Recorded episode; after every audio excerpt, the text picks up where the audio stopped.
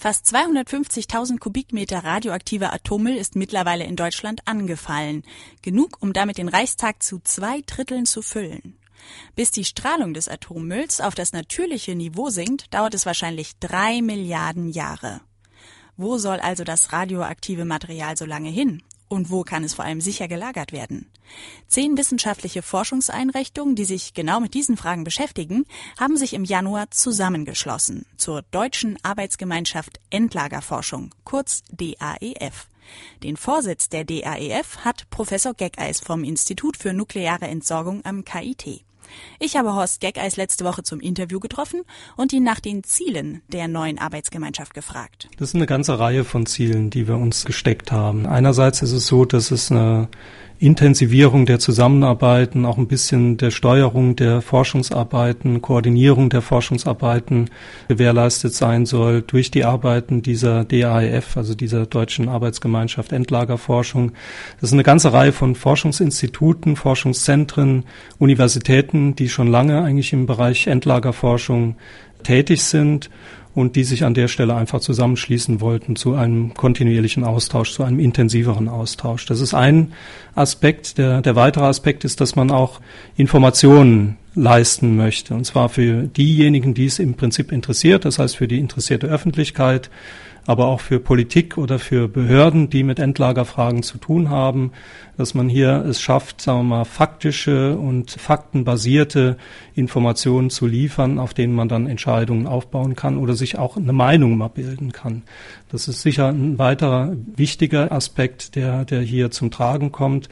Das können im Prinzip Positionspapiere sein, das kann aber auch mal die Organisation eines Workshops sein, wo man diese Informationen dann entsprechend vermittelt.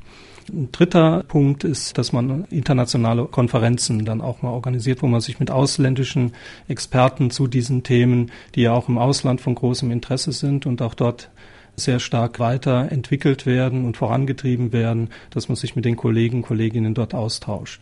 Letzter Punkt, den ich vielleicht auch noch hier nennen möchte, ist es auch ein bisschen die Sorge um den Kompetenzerhalt. Also wenn man jetzt mal sieht, wie lange sich diese Entwicklung von Endlagerkonzepten, der Streit um Endlagersuche schon hingezogen hat, auch diese Stigmatisierung des Themas Radioaktivität und Nuklear in der Öffentlichkeit führt natürlich auch nicht gerade dazu, dass sich junge Wissenschaftler, Wissenschaftlerinnen so zu diesem Thema hingezogen fühlen. Also es geht auch so ein bisschen darum, dass man eben das Thema so aufarbeitet, dass es eben auch für Wissenschaftler, die, sagen wir mal, in ihre Karriere einsteigen, dann durchaus auch von Interesse ist, sich damit zu beschäftigen und zur Problemlösung eben beizutragen. Gerade was jetzt die Politik angeht, das klingt alles nach sehr freundlich formulierten Angeboten. Ist dieser neue Zusammenschluss aber nicht eher eine Notbremse, ein verzweifelter Versuch, um der Wissenschaft in Sachen Endlager endlich Gehör zu verschaffen? Also schließlich haben Wissenschaftler schon vor Jahrzehnten vor der Endlagerung von Atommüll im Salzbergwerk Asse gewarnt und trotzdem wurde da Müll gelagert und heute muss man sich damit auseinandersetzen, dass Wasser eindringt und die Fässer vor sich hinrosten. Ich würde es nicht ganz so dramatisch nennen. Also ist, dass man hier jetzt, sagen wir mal, eine Notbremse ziehen will, das ist vielleicht doch etwas übertrieben. Man muss auch, gerade wenn man zum Thema Asse was sagen will, muss man letztendlich die Entwicklung der Endlagersuche und wie man sich vorgestellt hat, dass man radioaktive Abfälle entlagert, auch ein bisschen vor dem Zeitkolorit äh, damals anschauen. Man hatte damals sicher vielleicht auch ein bisschen doch vereinfachte Vorstellungen, ein bisschen illusorische Vorstellungen, wie das eben gehen könnte. In der Asse ist sicher auch vieles falsch gelaufen. Das ist sicher richtig. Man muss allerdings dann irgendwann es auch wieder schaffen, die Sache auf eine vernünftige Ebene zu bringen. Und da haben Sie sicher recht, dass man auch mit der DAIF hier einen Beitrag liefern möchte, wie man jetzt, sagen wir mal, mit dieser Situation auch umgeht. Also wir betrachten die Asse schon so ein bisschen als eine Altlast, wie wir eigentlich für chemotoxische Abfälle in der Vergangenheit auch sehr viele Altlasten hatten, mit denen wir irgendwie umgehen mussten. Und das ist sicher bei der Asse hier ganz genauso. Wie sieht jetzt eine Möglichkeit aus, ein sicheres Endlager in Deutschland zu schaffen?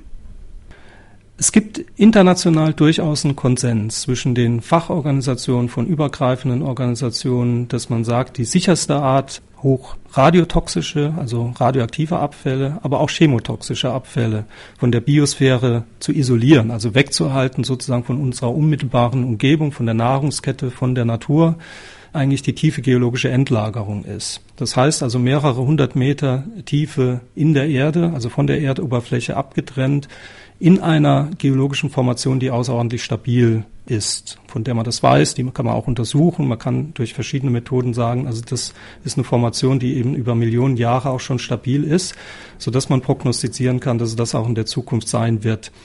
Das ist erstmal ein Konsens, der relativ breit ist bei den Experten weltweit.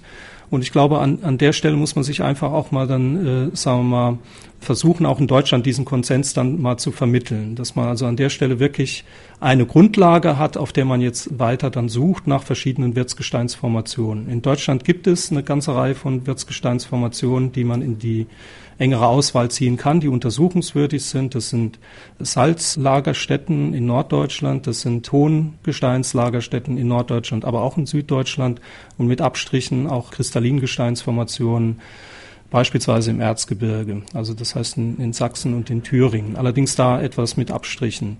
Diese Möglichkeiten bestehen und im Prinzip ist es so, dass man für die chemotoxischen Abfälle völlig überraschend eigentlich, ist vielleicht ganz interessant, das mal zu bemerken, wovon wir in Deutschland eigentlich doch über drei Millionen Tonnen mittlerweile haben, eigentlich durchaus in, in fünf bis sechs Untertagedeponien eigentlich diese Lösung gefunden haben. Das heißt, da gibt es auch in der Öffentlichkeit relativ wenig Diskussion darüber, dass man diese hochchemotoxischen Abfälle auf diese Art und Weise auch entlagert, bereits heute.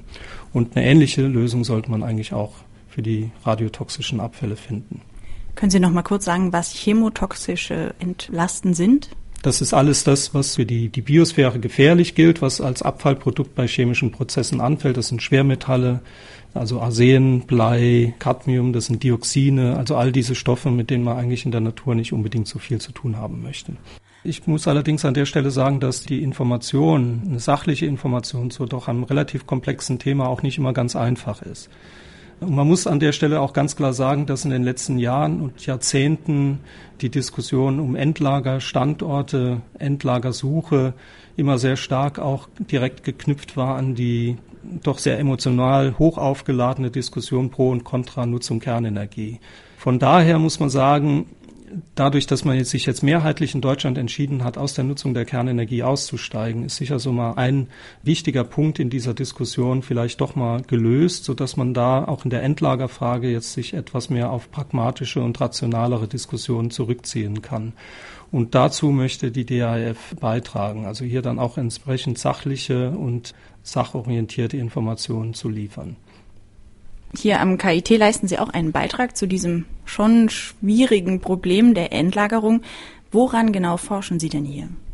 Also wir haben uns hier im Institut für nukleare Entsorgung der Langzeitsicherheit gewidmet. Was bedeutet das jetzt? Es ist ja so, dass nach den Sicherheitsanforderungen des Bundesministeriums für Umwelt man einen Sicherheitsnachweis für ein Endlager führen muss, der über eine Million Jahre reicht. Das ist also ziemlich lange.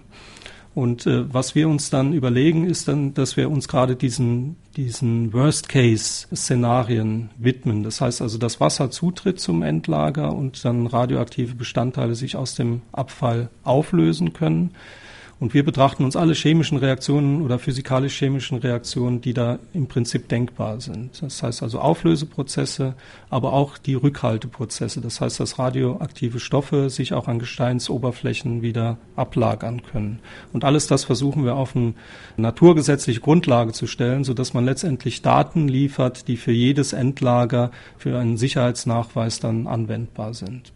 Und was wäre so Ihre Prognose? Wann haben wir in Deutschland ein sicheres Endlager für Atommüll?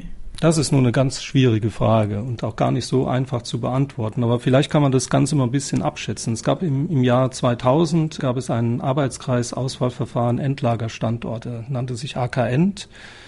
Und es war eine sehr interessant zusammengesetzte Gruppe, interdisziplinär, verschiedene politische Richtungen, die sich zusammengesetzt haben, mit einem Vorschlag herauskam, der ein Auswahlverfahren sozusagen beschrieben hat, auch mit einem Zeitplan versehen. Und der Zeitplan war damals, also 2000 etwa, 2030 sollte es möglich sein, sowas zu haben. Jetzt ist seit zehn Jahren eigentlich nichts mehr passiert. Wenn Sie das jetzt vielleicht mal noch hochrechnen und dieser Zeitplan damals vernünftig war, dann müsste man jetzt 2040 dann vielleicht soweit sein. Vorausgesetzt, man würde jetzt auch mit einem Auswahlverfahren beginnen, das man also jetzt erstmal definiert und dann auch das versucht dann zu realisieren. Vielleicht sind wir ja auch ein bisschen schneller. Man sollte ja nie so pessimistisch sein, aber das wäre vielleicht so eine grobe Hausnummer.